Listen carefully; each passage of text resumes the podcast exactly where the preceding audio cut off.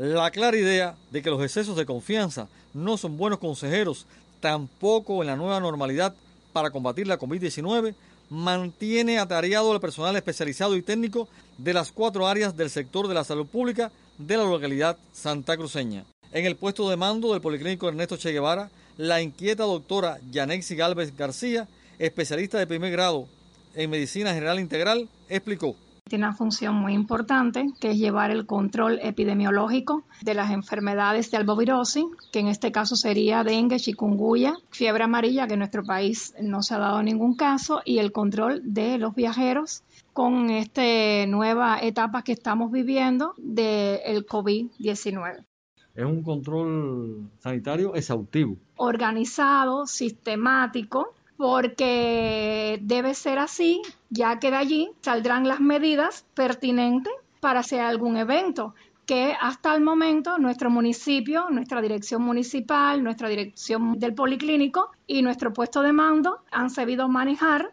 y no se nos ha dado ningún caso. En el consultorio número 6 del programa familiar perteneciente al Ernesto Che Guevara, la joven facultativa Surelis Mateo López expuso. Una vez que se nos notifica por un puesto de mando que se encuentra localizado en el Policlínico Ernesto Che que arriba algún viajero al área, nosotros inmediatamente vamos, los visitamos, siempre y cuando cumpliendo con las medidas establecidas de la ropa adecuada ahí le notificamos al viajero que deben permanecer aislados en la vivienda junto con los contactos que tenga, o sea, con las personas que viven ahí durante el resultado del segundo PCR, ya que el primero se le hace en el aeropuerto, se le da el resultado casi siempre antes de las 24 horas y de ahí al quinto día se les realiza un segundo PCR. Una vez que llegue el resultado de este PCR quede negativo, entonces se le explica al viajero que pueden recibir visitas, que pueden hacer su vida normal siempre y cuando usando las medidas higiénico-sanitarias usando el nasobuco y entonces se le hace un seguimiento diario hasta el décimo día. ¿Qué cantidad de viajeros tiene esta área del consultorio 6? En estos momentos en el consultorio 6 contamos con dos viajeros, se les realizó el segundo PCR que ya se encontraba en el quinto día, estamos pendientes del resultado y sí se están pesquisando diariamente por el médico y la enfermera dos veces al día.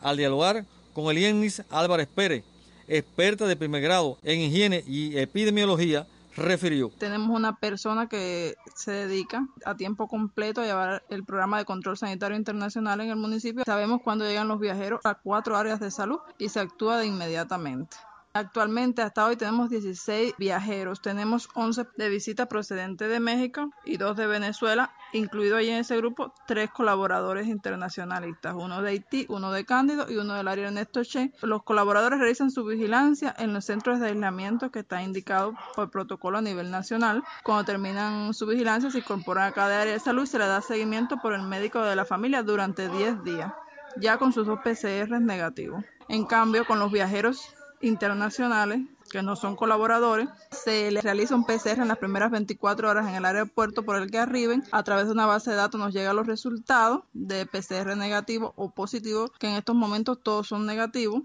hasta la fecha y a partir de allí se le informa al médico inmediatamente que llegó un viajero. La también directora del Centro Municipal de Higiene, Epidemiología y Microbiología hizo puntual exhortación. Decirles que no bajen la guardia, tanto los pobladores como el equipo básico de trabajo y la dirección de cada área de salud, que estemos todos alerta, que es una etapa que se dice nueva normalidad, pero que es difícil de enfrentar porque este virus no tiene rostro, no tiene cara, puede hasta el paciente estar asintomático, que todos cumplamos con las medidas higiénico-sanitarias establecidas, que mantengamos el distanciamiento físico, que usemos el nasobuco, que nos lavemos las manos y que en caso de los viajeros internacionales les recomiendo, sé que tenemos añoranza por ver a nuestros familiares, a nuestros amigos, a nuestros seres queridos, pero por favor cumplamos con las medidas que están establecidas y así nos cuidamos todos, incluyendo la familia y a los amigos. Fue un reportaje realizado por Raúl Reyes Rodríguez.